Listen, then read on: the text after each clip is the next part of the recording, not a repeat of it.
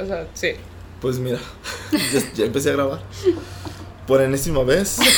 Ya no quiero que me pase lo de lo que les conté del, del ginecólogo de, de hombres.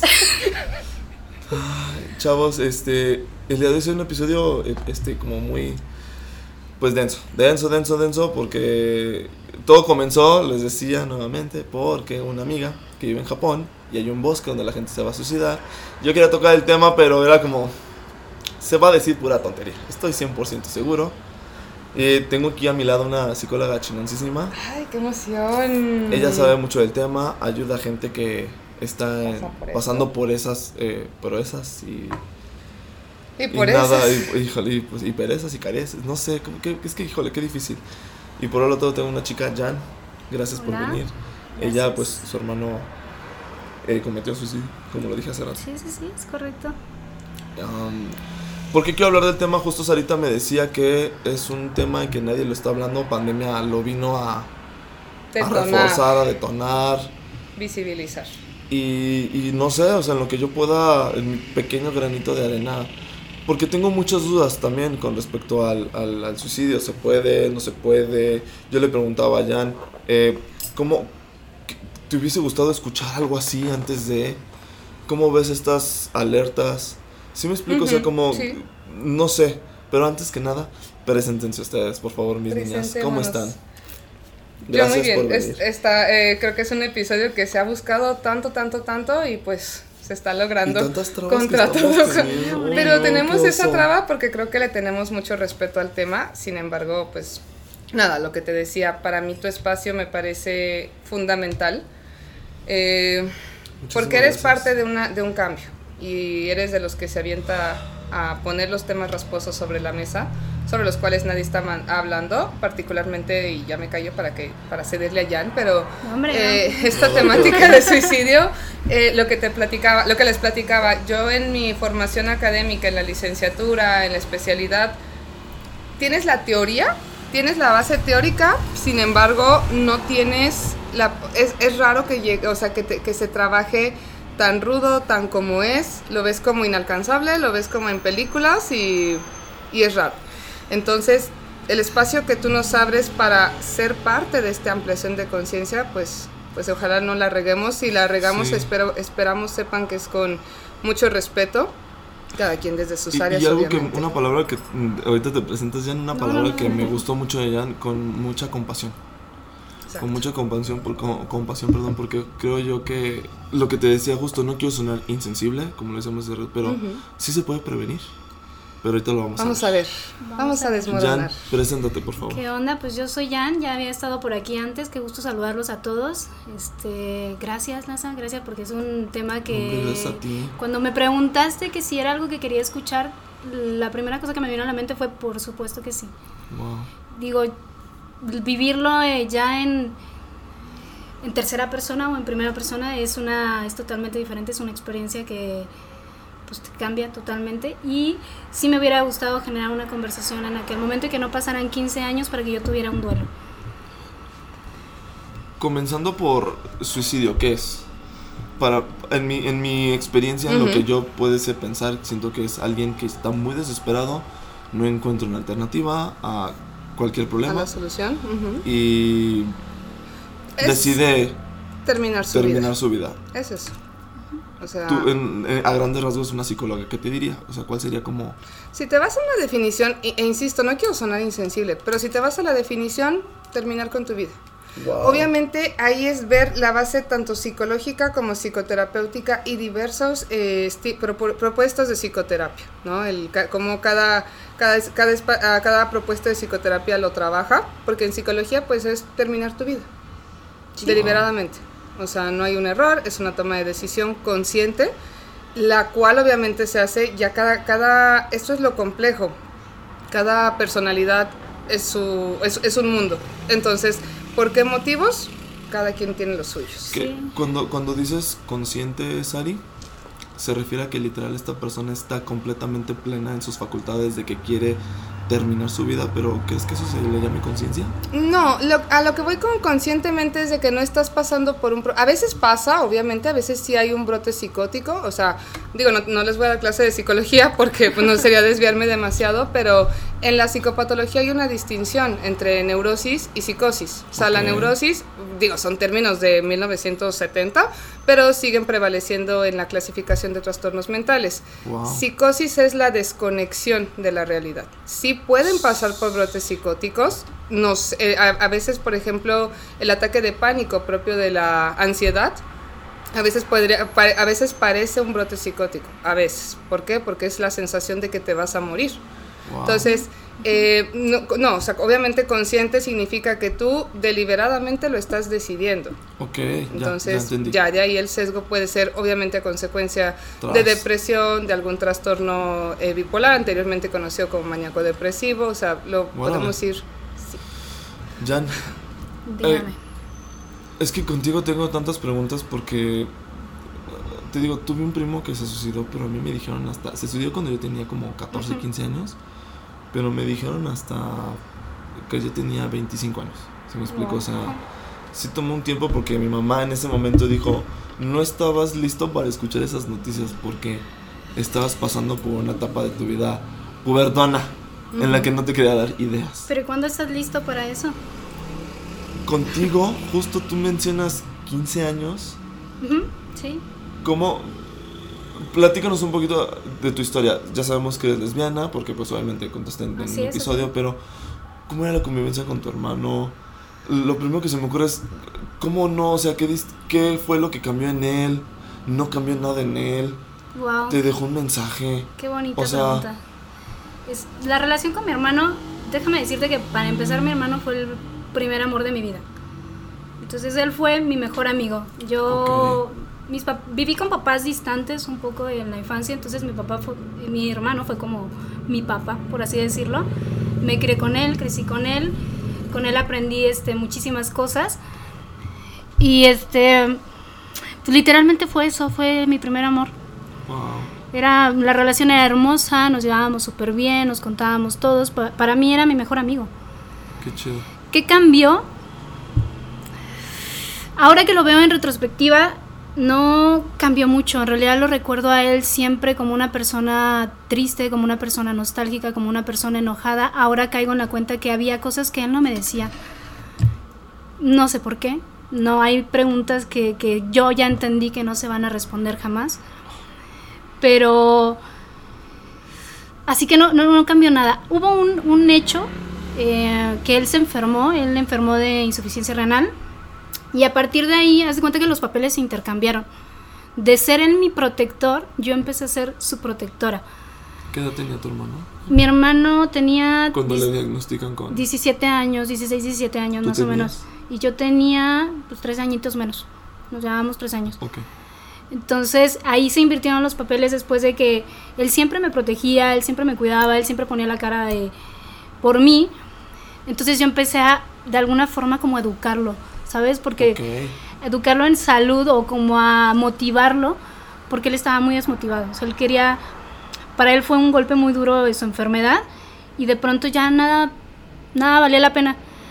Entonces yo era la que llegaba y le decía, a ver, hermanito, si te tomas este juguito te va a hacer bien, porque tu salud es primero.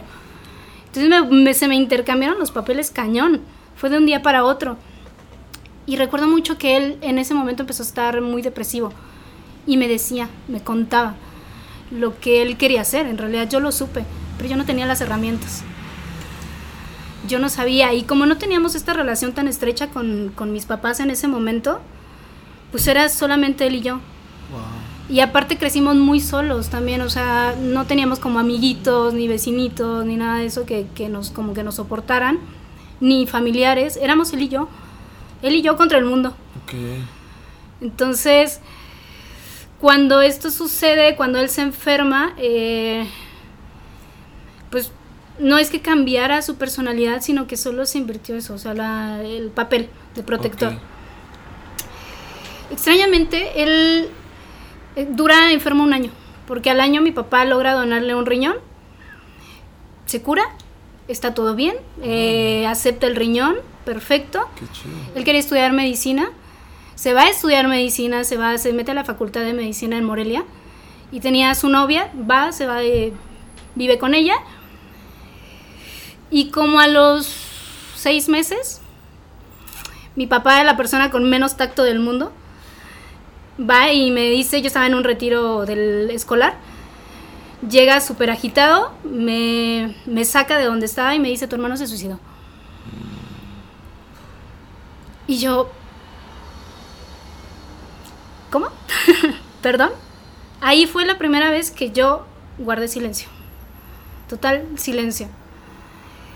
Y fue el primer, eh, digamos, la primera huella que me dejó esa, esa situación.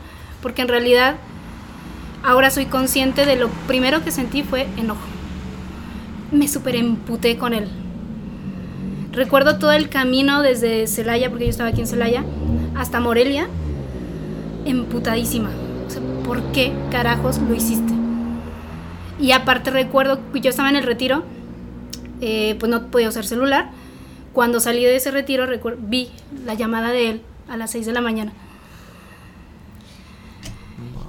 Y yo enojada con él, enojada conmigo, enojada con la situación, enojada en general. Enojada con todo, pero yo no podía... Em,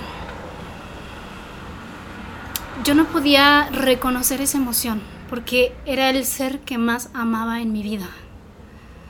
Y lo primero, por encima del enojo que sentía, era amor. Y a los 14 años, eh, casi 15 años, yo no sabía si tenía que sentir enojo o tenía que sentir amor y compasión. O respeto por lo que había hecho. Porque al final de cuentas él me respetó toda mi vida. Él sabía todo de mí. Él sí sabía todo de mí. Yo le entregué toda la información de mí a él. Él a mí no. Ahora lo sé.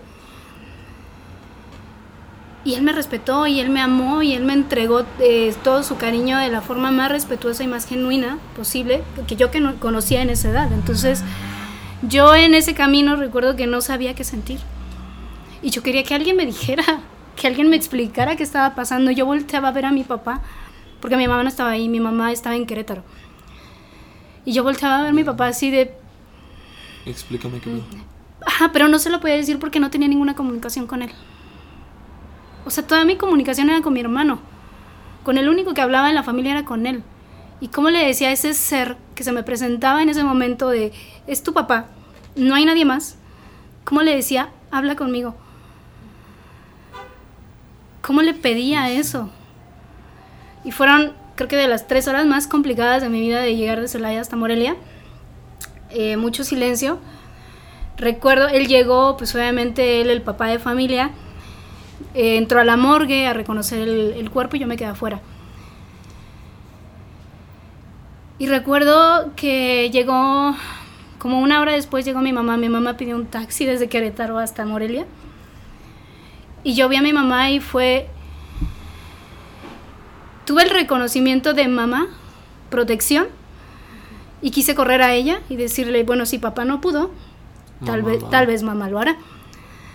Entonces corrí y recuerdo que mi mamá bajó del taxi y lo primero que hizo fue desvanecerse. Se dejó caer. No dijo nada, no hizo nada, solo fue, no puedo más, estoy muy mal. Y yo me detuve a la mitad del camino agarré aire y dije, mamá me necesita. Entonces fui, la sostuve y lidié con en ese momento algo que era el abandono de mi emoción, de lo que yo estaba sintiendo. Y se lo di a ella, le di el apoyo, el soporte que necesitaba o que creía que yo le podía dar. Y ahí estaban las primeras huellas que me estaba dejando porque me volví, de una, me volví una persona compasiva, pero de manera excesiva. No estaba siendo respetuosa con mis emociones. No sabía hacerlo tampoco. Hoy, hoy ya puedo ser compasiva conmigo, pero en ese momento no sabía hacerlo. Es que también, ¿qué edad tenías? 14 años, 15 años. Esa edad que las hormonas pegan.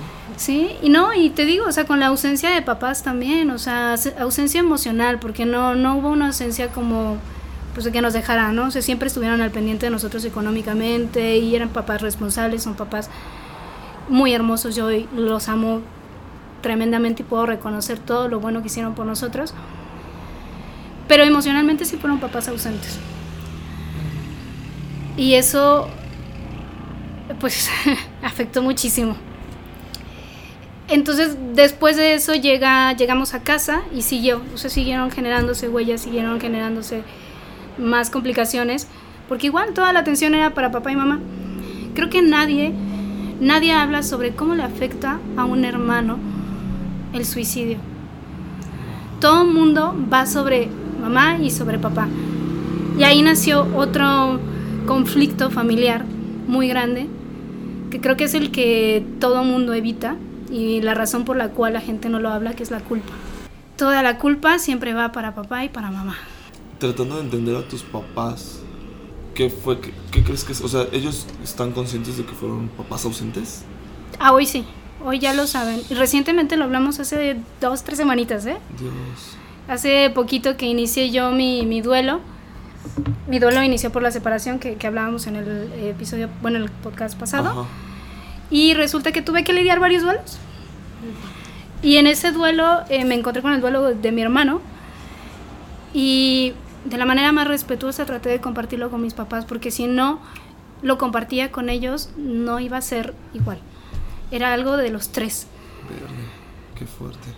Hoy son conscientes, hoy son más conscientes de eso. A través de mi duelo, a través de mí.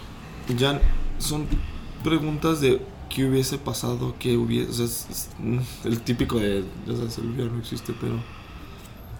¿Qué crees que hubiese pasado por la mente de tu hermano? A lo mejor son, como tú dices, ¿no? Preguntas sin respuesta, pero... ¿Crees que hubiera ayudado en algo si le hubieras contestado la llamada a tu hermano? Te soy honesta, desde hace mucho tiempo el hecho de obligarme, porque en ese momento fue una obligación, el obligarme a, respetar su decisión y a amarlo desde su decisión, hizo que se eliminara esa pregunta de mi cabeza. También es una forma de ser compasiva conmigo, es una forma de, no culparme, de no, de no castigarme en, en el hubiera, porque te podría decir, pues Claro, tal vez, tal vez sí. Pero hoy entiendo que quizá las cosas fueron como tenían que ser en ese momento. Así que no lo sé, no lo sé. ¿Tu hermano era alguien bulleado? No, no, mi hermano era una persona súper querida, súper amada. Recuerdo también su funeral. Te juro que yo creo que menos de 150 personas que había ahí no eran. Que fueron solamente a mostrarle su respeto y su cariño yo no entendía, no entendía. Era una persona súper querida, todas las personas del hospital cuando él enfermó lo buscaban, lo amaban, lo adoraban, era una, una persona que tenía una energía increíble. Pero, vuelvo a lo mismo, yo lo recuerdo a él como una persona muy triste, así que algo pasó en su niñez que yo no sé y que no voy a saber que le afectó. Tus. En este contexto del hubiera. Tus, tus papás, o sea, notaban algo raro en él. O sea, dice, mencionas que son eran papás ausentes, pero al final del día proveían, estaban ahí. Sí, no, no, sí, sí, sí, sí, eran eh, papás responsables también. Eh, no sé, digo, sé que estás teniendo esa conversación y a lo mejor le deberíamos de preguntar a tus papás, pero la dinámica cómo era? Pues una dinámica muy de cultura latinoamericana. ¿Qué te puedo decir? En realidad creo que la forma en que lo justificaban era diciendo, pues es que es adolescente. De la misma forma que te lo dijeron a ti, es que es adolescente y no, es normal, está bien. Y aparte está enfermo, entonces es natural. Y eso hoy entiendo que fue terrible. Porque un malestar o lo que sea que te pueda estar pasando, eh, cualquier emoción, incluso buena, en la exageración, pues no puede ser algo natural. Pero ellos no lo sabían tampoco. Jan, ¿tu hermano dejó alguna carta? No. Y eso es todavía más terrible. ¿O algo, nada? Nada. Nada, nada, no dejó nada.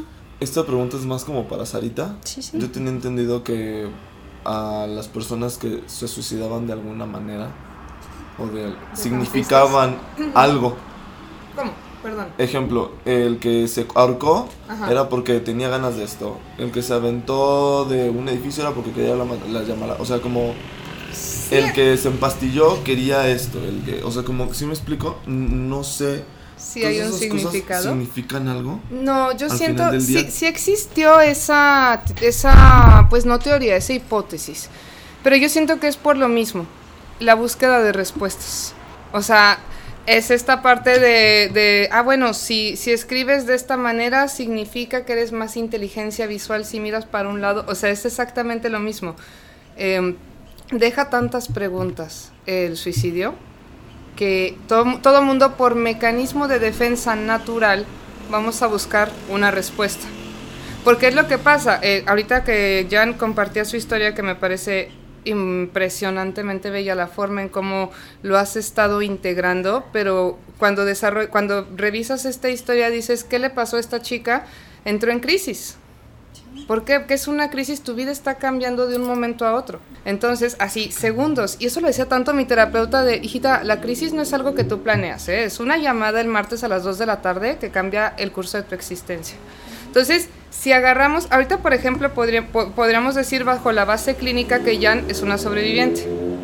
Entonces, el sobreviviente, como bien decías, tiene culpa. Hay algo que se llama culpa de sobreviviente. Pero entonces, en el momento en el que entras en este bloqueo, de un momento a otro tu vida cambia, tu mente es chingoncisísima. Entonces tu mente va a hacer todo lo posible por protegerte para que tú no enloquezcas. Porque tenemos el potencial... Em, el, potencial de rompernos hacia otra realidad. Les comparto el chisme, por ejemplo, en el sismo del 2017 yo perdí una prima y mi tía enloqueció. O sea, literal, mi tía está fuera de sí. Porque hay personalidades, hay mecanismos de defensa, como los de Jan, por ejemplo, que pueden enfrentar esto. Pero hay, hay mecanismos de defensa, como los de mi tía, que son de potencial psicótico, que se entera de que mi, de que mi prima le cayó una ventana y, se y pues se murió y se enloquece, ¿no? Entonces, pues eso es otro chisme. El caso es de que en el momento en el que Jan entra en crisis, su mente la protege hacia un mecanismo de defensa. Fíjate qué interesante cómo tiene el mismo mecanismo que tenía su hermano, porque se cuidaban mutuamente. Entonces hay empatía ahí. Entonces la empatía que el, que el hermano de Jan tenía hacia ella, de pronto muta cuando él, es, él pasa a ser el vulnerable. En el momento en el que él pasa a ser el vulnerable, él pierde su autonomía.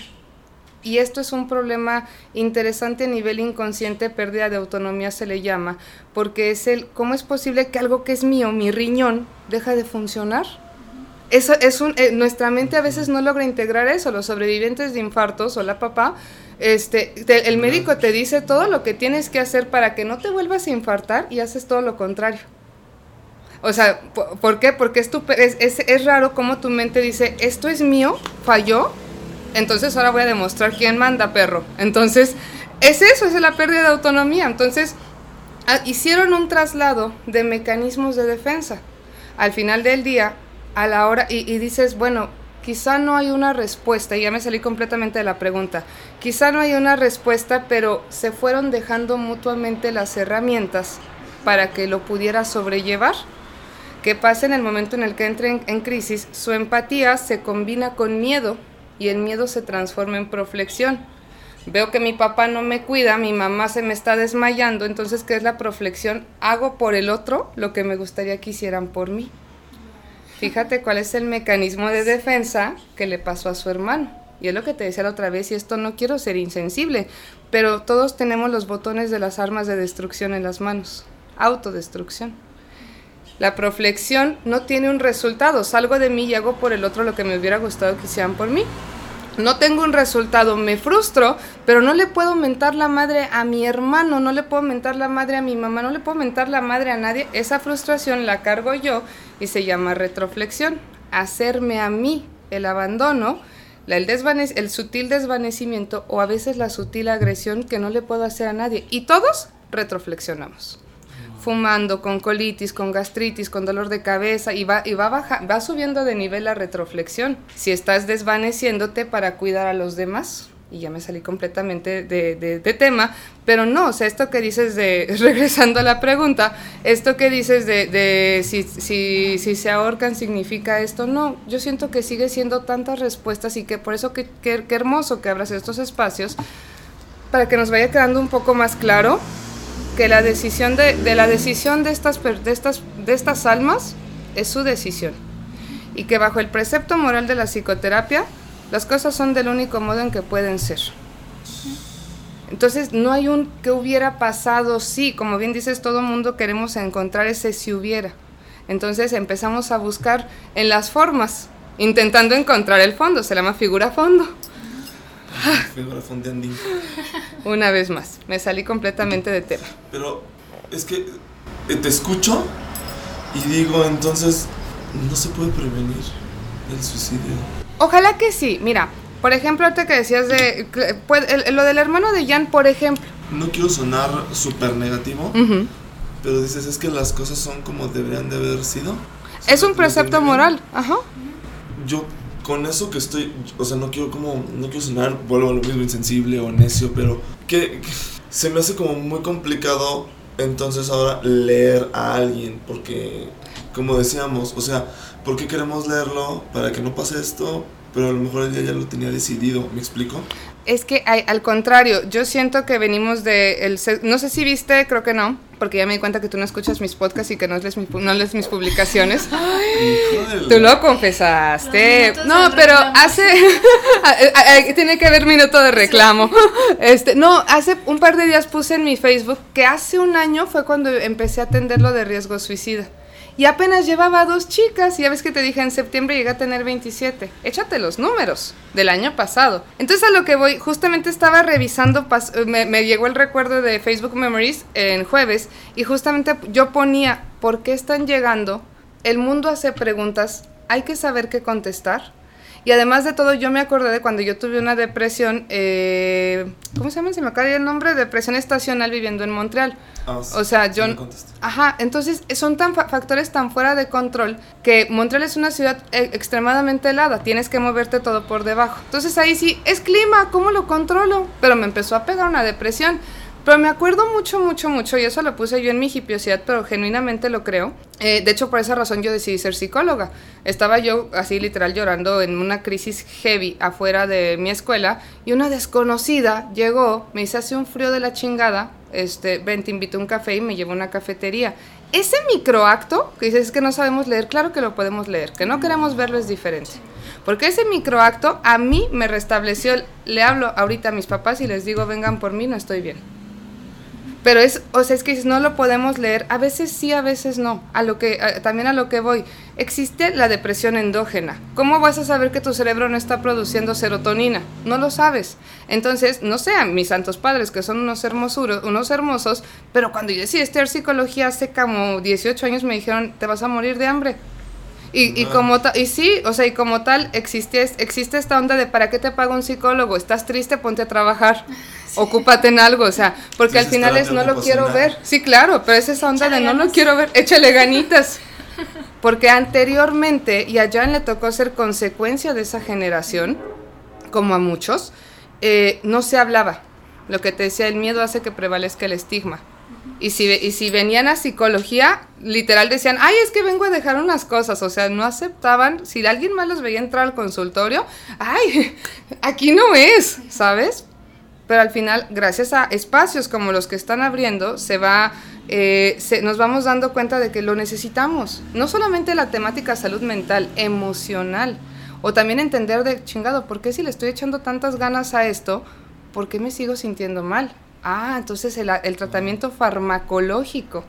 Pero aquí diles a muchas personas, échate una ceroto, échate una floxetina y se van para atrás, yo no estoy loco. O sea, sigue habiendo mucho estigma y por eso me parece fundamental estos espacios para decir, yo pasé por, o sea, yo tuve esta depresión, por ejemplo, y ya me desvié, prosigue. No, no, fíjate que no, no te, te desvías porque justo es, va a lo que veníamos platicando.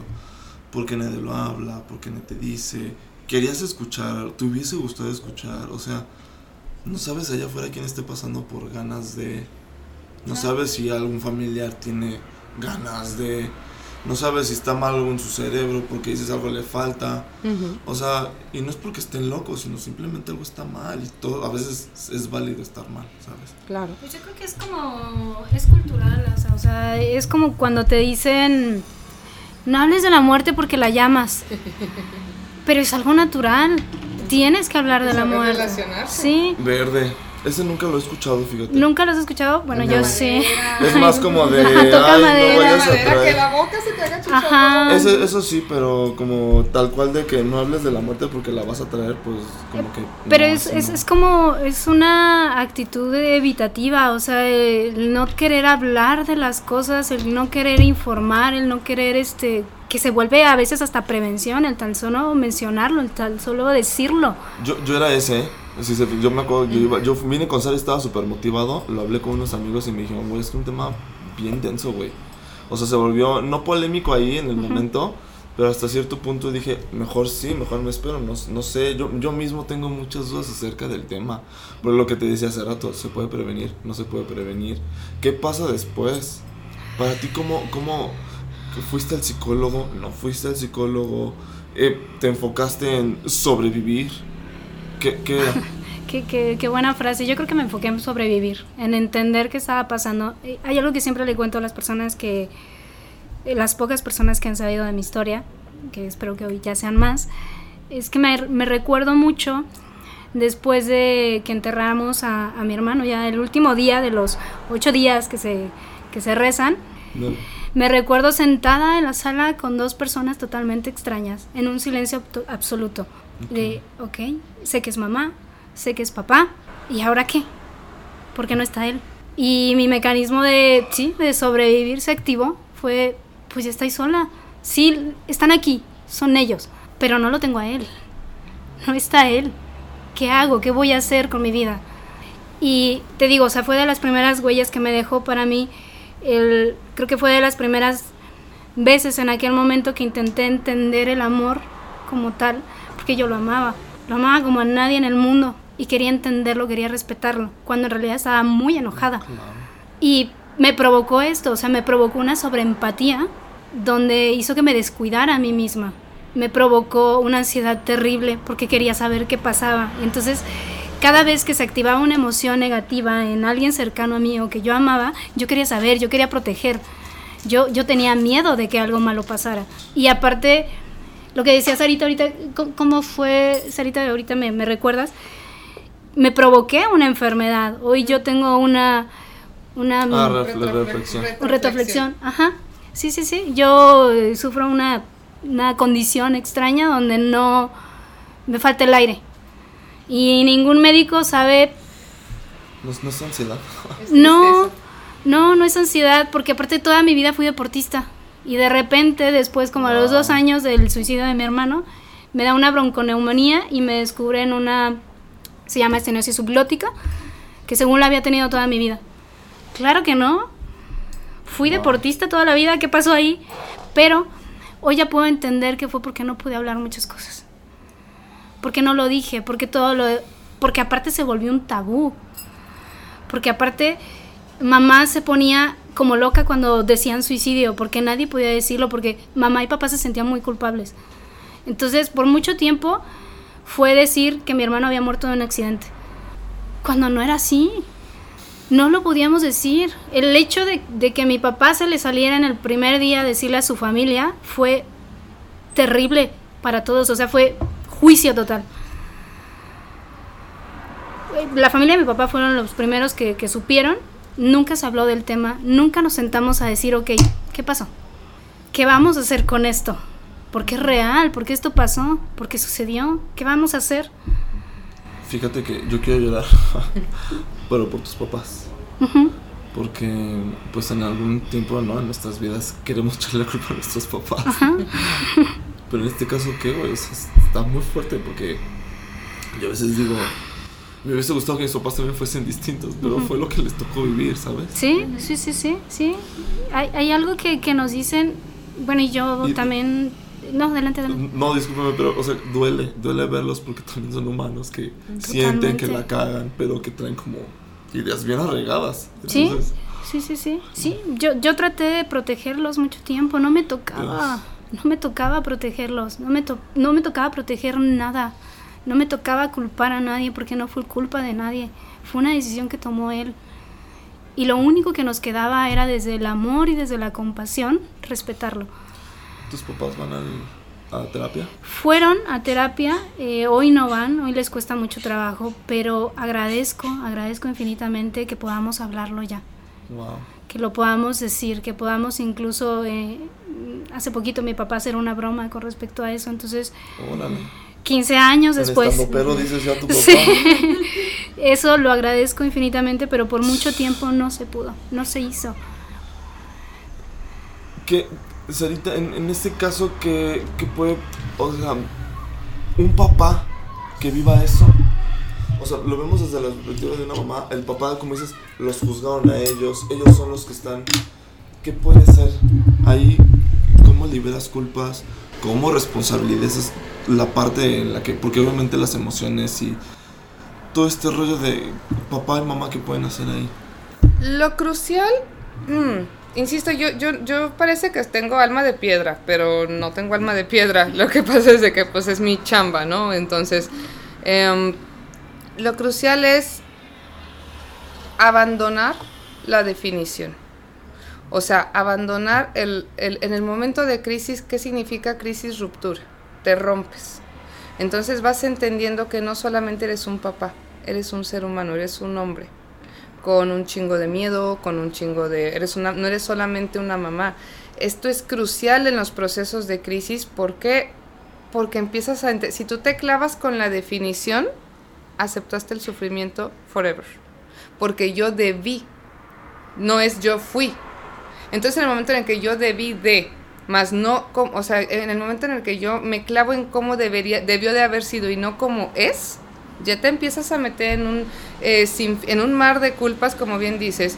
Y culpa es una ecuación sencilla hasta cierto punto de, de entender. Dos o más responsabilidades arriba de una sola persona.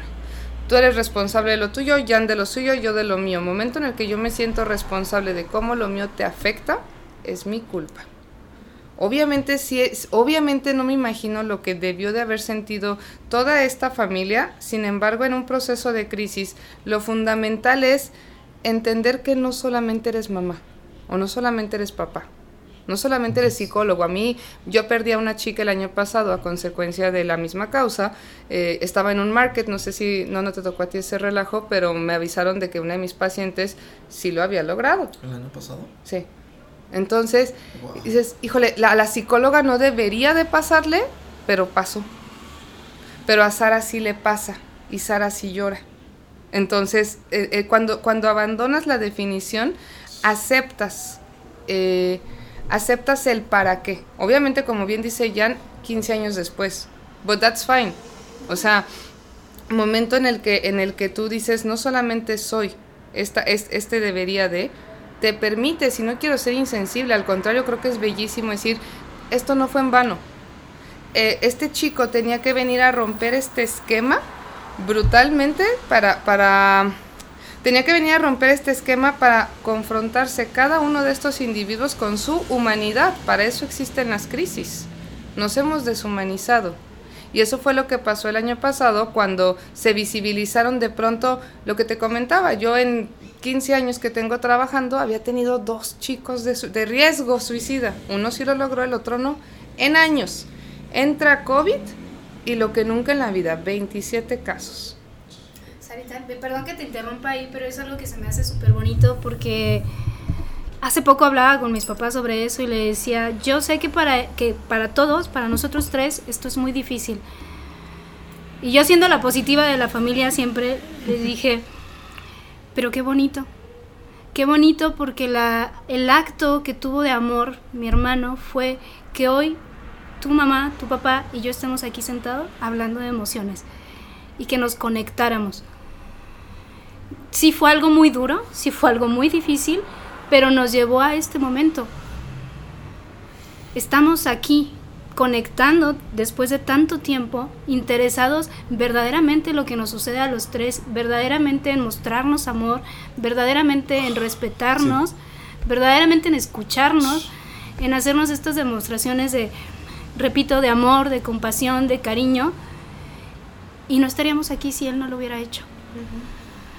No nos hubiera llevado a esto, o sea, no es, estoy segura. Estoy segura que no estaríamos aquí porque quizá yo estaría con él. Porque quizá mi vida hubiera seguido con él. Y a lo mejor papá y mamá eh, no estarían juntos también. Wow. Fíjate que una parte mí dice que no se tengan que esperar hasta que pase eso para que no, se por supuesto, por supuesto. claro. O sea, así como lo pintas, se escucha muy chido. Y, y, no sé, o sea, siento que por el mismo rollo que también yo traigo mis tabús, mis, mis dudas, mis inseguridades, todo esto, se me dice, digo, wow, o sea, qué impresión que ella esté hablando de esta manera. Pues yo creo que es una forma de, del después buscar el agradecimiento. En este punto ya no hay más nada que hacer. Entonces, ahora sí que como la frase común y típica dice, pues búscale el lado positivo a las cosas. ¿El para qué? ¿El para qué? Ajá. Sí, y el para qué bueno y el para qué positivo. Claro que tiene sus para qué negativos también, que son parte de, pero el positivo del que nos podemos enganchar como familia, del que nos podemos enganchar para seguir, es papá y mamá y yo.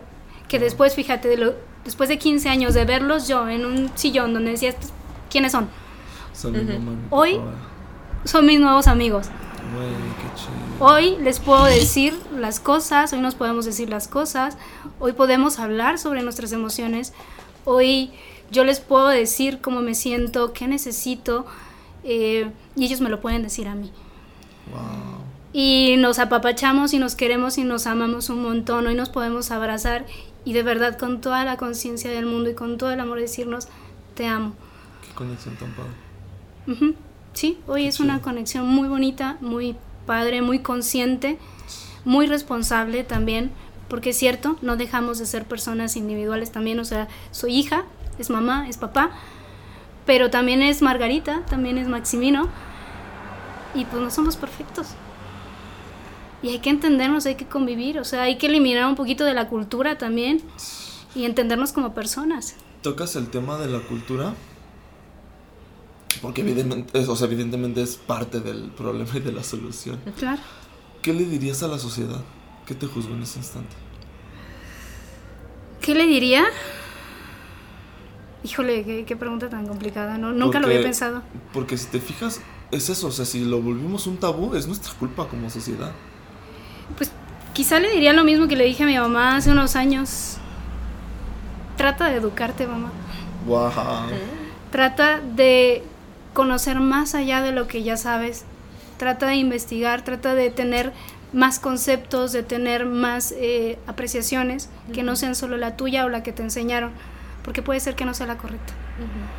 Puede ser que sea la que no necesitamos como familia y la que no necesitas como mamá y la que no necesitas como Margarita. ¿Verdad? Tan Así difícil. que- Se suena, suena tan difícil, tan sencillo, perdón, pero tan difícil. ¿Cómo le haces entender sí? Hay güeyes que ni siquiera saben respetar el alto. O sea, es una sociedad que luego a veces no quiere, no quiere ser educado. Pues no sé, la sé, yo, eh, la forma en que yo he aprendido a hacer las cosas siempre ha sido a través del amor, a través de pedir las cosas po- por, y con amor. O sea, yo Y me por senté- favor y de buena manera, Ajá, sí. Y por favor y con, y con este, responsabilidad afectiva, porque es entender también que para ellos no es fácil, que ellos tienen cargando muchas cosas. Pero si queremos funcionar como familia, que se los dije también hace poco, si queremos funcionar como familia, vamos a tener que entendernos como familia y educarnos y entendernos Wow. y respetarnos. Sarita, esta pregunta es la misma para ti, pero de manera de conciencia colectiva. Colectiva. ¿Qué, ¿Qué puede hacer la sociedad? Tú que conoces a Miguel Celaya, que te Obvio. viene a dejar aquí, que te viene a dejar aquí Obvio. temas bien de, salud mental.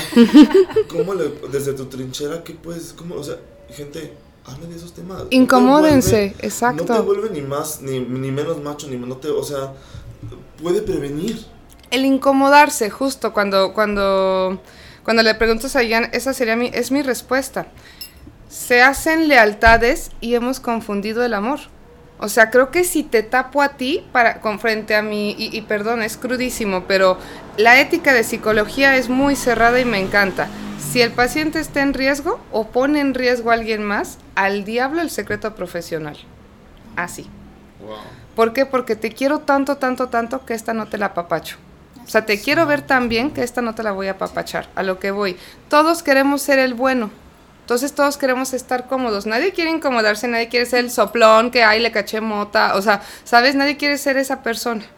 Pero, eh, y es lo que, te, lo que les platicaba de, de cuando estuve en Montreal claro que tienes ojos y claro que puedes ver a una persona, pero que no quieras incomodarte, decir estás bien porque te van a decir qué te importa, es, un, es como un chiste que tienen en mi familia de, este, de que de verdad yo le pregunto hasta el de los celotes de, ay, lo veo triste, todo bien en casa, pero de verdad, o sea, y no es por chismosa, pero neta me encanta andar por la vida de que todo bien. o sea, todo bien en casa, everything okay at home. Ay, Jesucristo, hasta ya podemos ir por la, pero es eso, o sea, suena, la incomodidad revela el potencial. Como sociedad estuvimos tan cómodos tanto tiempo que entonces déjame entro en el, en el espiral optimista porque nadie quiere tomar un proceso de psicoterapia. Quiero tomar un curso con amor y respeto, pero es muy real. Quiero tomar un curso de 18 horas que me va a decir que ya me amo. O sea, el esfuerzo pendejo no existe. Y estoy peleada con el esfuerzo pendejo. Nadie va a aprender un idioma en tres semanas y nadie va a bajar de peso en tan solo dos días mucho menos vas a aprender, no, no vas a poder. O sea, mucho menos vas a aprender a amarte en 18 horas. Y si le invertimos a tanto, ¿por qué no le van a invertir un proceso de psicoterapia como estilo de vida? No necesariamente como, como, como tienes un problema mental, sino aprender a conocerte, que es lo más incómodo. Entonces, como mismo consejo, pero yo como a la sociedad les diría, incomódense. Estás viendo que a tu amigo por alguna razón lo veo muy mal, como que lo veo raro, pregúntale. No quiero ser la persona, no quiero ser el buena onda que nada más le está papachando la neurosis. La gente que te quiere te confronta con tu mierdero. Así de sencillo. Fíjate que hay una frase que últimamente me, me resuena mucho en la, en la cabeza que es, lo usan mucho los millennials, es que si algo te incomoda o algo no te gusta, te muevas y creo que lo han usado mal, creo que lo han entendido mal. Creo que, ¿y si no te mueves? ¿Y si mejor lo entiendes? ¿Y si mejor lo, lo preguntas y después lo luchas? Y cuando lo luchas te das cuenta de la capacidad que tienes. ¿Y si lo enfrentas? ¿Qué pasa? ¿Crees que esta generación de cristal tenga algo que ver con... Mucho. ¿Con qué? Perdón. No, pero es que... ¿Con qué sí? Con todo. es que eh, se me hace súper o sea, yo vengo de esta generación de papá, mamá que regañaban y órale, no sé qué. Sí, claro. Aguanta chingadazos. Ajá.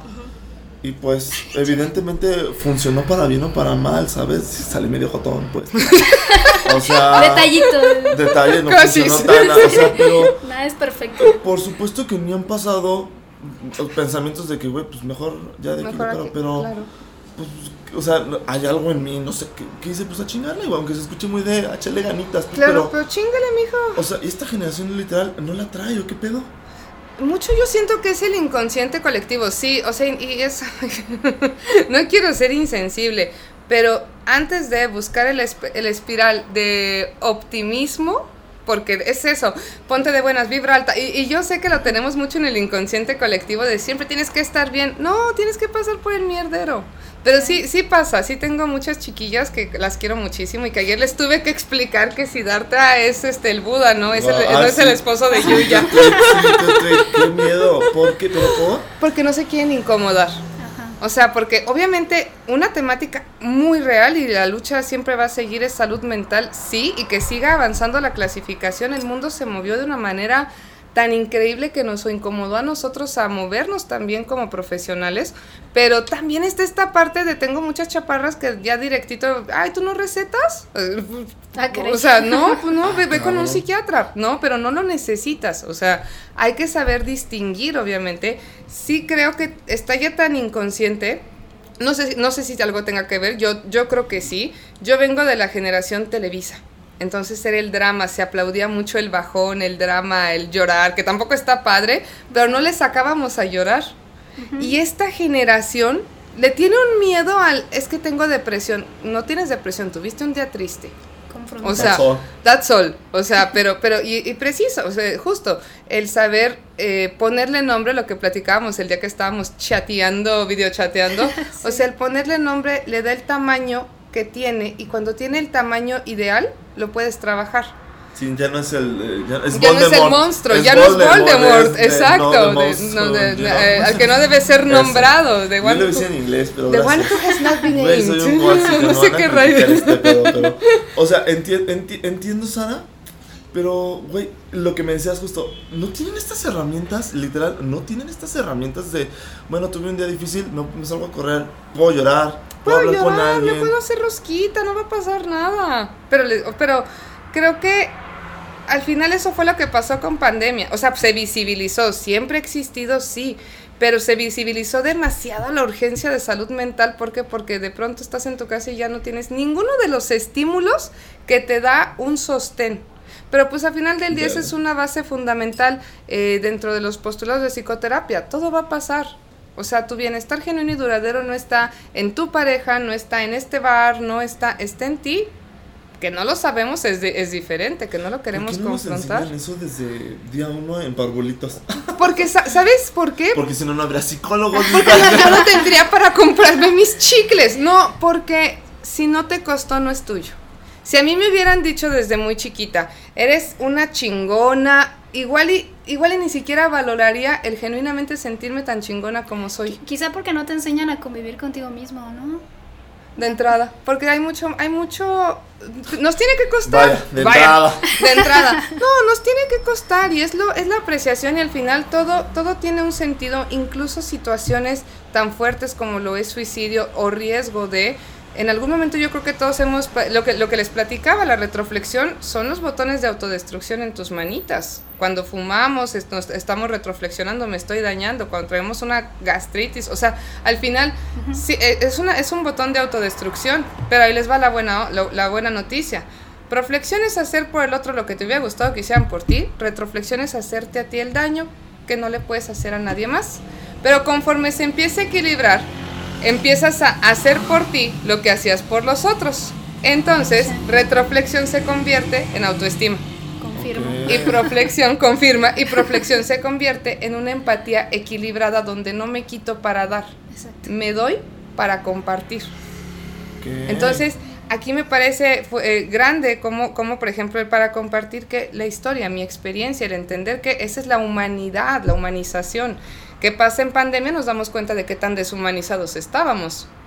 Te rompes, te humanizas, sientes, este, te da chorro, o sea, eres humano, te cansas. Es lo que le decía a una paciente que me dice, no, no, no me puedes recibir mañana así de, bueno, ¿tú qué crees que no tengo familia? De broma y no, o sea, es de, yo, no, yo no nada más estoy, soy psicóloga tengo una humanización. Tengo vidation. Tengo vidation. Entonces, una vez que te humanizas, esto es precioso, el precepto moral eh, número uno del humanismo es, eres único, irrepetible e insustituible. O sea, te rompes lo que le pasa a Jan. Fíjate que, antes te, interrumpo. No interrumpas, no te creas. Por, gobierno también sabrá de esto, y si lo sabe, ¿por qué no hace nada? date, date, date, adelante. Sí saben. Porque es incómodo, porque no quieren invertir, porque Celaya Guanajuato sí tiene una red municipal de prevención del suicidio. ¿Tú sabías que existe? Me estoy enterando justamente hoy. Atrás de ti está mi reconocimiento. Sí, es a las 7. Y desconozco. y ah, no, no es cierto, ya lo quité. Y lo quité. Ah. y lo quité, te voy a decir por qué. Porque es con mucho respeto. Yo también fui una practicante de psicología. Pero las, las, las, las, redes municipales de prevención de suicidio no pueden ser atendidos por un practicante. Yo también fui, es con mucho respeto. Pero si yo con 15 años de experiencia, perdónamelo, Naco, me cago cuando me llega algo así, imagínate un practicante. Se super surra. Te surras. Ahora, tú enseñas, es muy frustrante estar en el lado de investigación que a mí me encanta. Tú sabes que mi investigación principal es la lucha eh, contra para la erradicación del VIH, pero es muy frustrante investigar porque llegas con datos rudos, reales a proponer. Y súper crudos y contundentes, quiero pensar. Sí, tal cual, pero te dicen, lo checamos. Vemos. Vemos. Y sí, o sea, y si hay jornadas y si hay gente muy valiosa en los CAICES, en los ISAMES, claro que hay gente hiper mega valiosa. Yo tengo el privilegio de conocerlos a ni para qué doy nombres porque luego me regañan, pero sí se la rompen. Sí dan nombres. No, pero sí se la super rompen por por este por, por esta cultura de prevención, se van a escuelas, se van a, pero al final del día ¿qué vamos a hacer tres güeyes contra una ciudad que se te está, o sea, que llegas todo ñoño a decirles, a ver, niños, vamos a hablar de adicciones. ¿Alguien sabe lo que es mota? Y te van a decir, güey, mi tío fuma, mi, mi, tío le entra la piedra. O sea, se te viene encima porque te, te enfrentas... que tú, sí, te enfrentas a una realidad que dices, en la madre, yo no sé, o sea, ¿cómo, ¿cómo te vas nublando? Y pues obviamente el gobierno, claro que sabe. Oye, Sarita, tengo una duda, ¿por qué en vez de, ya sabemos que estamos mal, gente que lo identifica, pero en vez de decidir como, yo ocupo ayuda, mejor voy a las drogas, mejor voy a la peda, mejor, o sea, ¿por qué? Por retroflexión. Es, la retroflexión tal cual. Qué fuerte, ya no es retroflexión, 100, son 100. No, y es bonito porque se transforma en autoestima, pero al final también necesitamos este, y todos estamos, hemos estado ahí, esta evasión. Pero al final del día, pues bueno, tú... fuga. Sí, pero al final, al- eso es lo curioso de la retroflexión, tarde que temprano te matas. O sea, qué cruda, perdón, qué cruda. Pero pues ok, un- una cosa es de que yo me echo mis cheves para fugarme y otra cosa es que desarrollo un alcoholismo que me va a dar cirrosis que al final del día me voy a dar en la madre. Verde. Al final es eso. Ay, muchachas. Jan, mi última pregunta para ti es... Sí. Híjole, se escucha bien, no sé. A lo mejor me matan, pero no me quiero quedar con las ganas, A la ver, neta. dime. ¿Te hubiese gustado, literal, o sea, qué te hubiese gustado que te hubieran dicho a ti en ese momento? ¿Qué me hubiera gustado que me dijeran a mí? Sé valiente. Enfréntalo. No, no lo evites. Sí, pues ahí está. Igual Sari, ya pasó. Y, y- y- pues sí, perdóname. Sari, ¿y a ti qué les dices a la gente? Ay, güey. Digo, a lo mejor este es tema de consulta, ¿verdad? Que te debo No. unos 300 pesos. Porfa, Los 500, perdón, porque te porfa, oiga, no ande, no no bajándole. Perdón, mil. ¿Qué le digo a la gente? Nunca están solos. La vulnerabilidad es el auténtico vehículo para conectar con tu mundo. Nos da tanto miedo ser vulnerables que creo que lo puedo resolver solo y chance sí. Pero creo que no ha pasado todo lo que ha pasado y yo se los digo de corazón. A mí me tocó pues las, las meros trancazos de la pandemia. Creo que a todos. Pero los que estuvimos en el frente de batalla, en salud mental, nos rompimos y la neta es de que qué poca madre que sigan creyendo que están solos. O sea, Sí, porque somos estar un puente. No, no no es tan mal. Yo Saber estar contigo es lo más hermoso del mundo, pero ser vulnerable te permite conectar. O sea, el que ya se abra a, a a- ahí está, vulnerablemente ahí está mi experiencia, hace que tú conectes, hace que yo conecte. Entonces ya tienes ahí un puente, que este puente llega a alguien más y no es hipiosidad. No están solos, están, ahí están todas las redes, está la red municipal de prevención, pero no, o sea, al final estamos un chingo. Está el Dream Team, no sé si tuviste que cuando empezó pandemia yo hice Dream Team Salud Mental. Eran som- Ah, es un- sí, so- sí, sí. somos un, co- un colectivo de puras psicólogas a, a- a nivel nacional de tienes un pedo, háblame ahorita. Wow. Entonces, ahí Fíjate están. ahorita que estás diciendo, si hay herramientas, ya me acordé, Instagram, si tú escribes te- tristeza, hashtag tristeza, hashtag te, te pregunta, ¿todo bien en casa? y me encanta, estuvo padre. Fíjate que yo escribí por... ¿Qué oso? Escribí porque estaba buscando el usuario de alguien más que empieza con kill y, y Instagram me preguntó, ¿todo bien en casa? ¿Todo bien en Y casa? yo, ah, cabrón, qué herramienta tan mágica.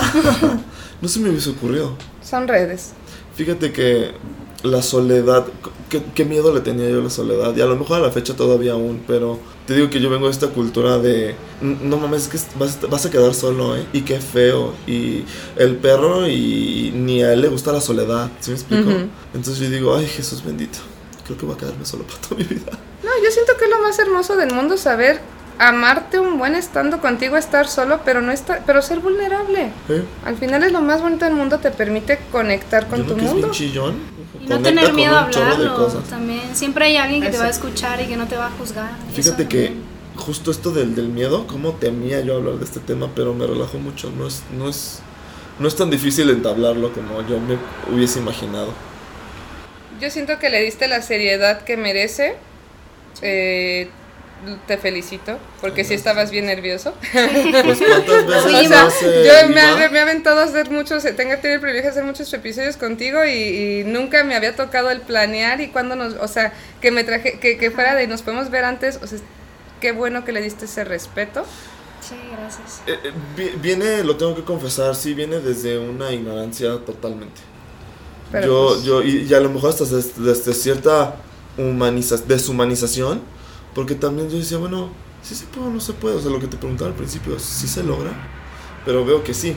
O sea, veo que a pesar de que lo tengan bien decidido, puede haber un esboce así de, por supuesto que sí, chavo, ¿cómo no?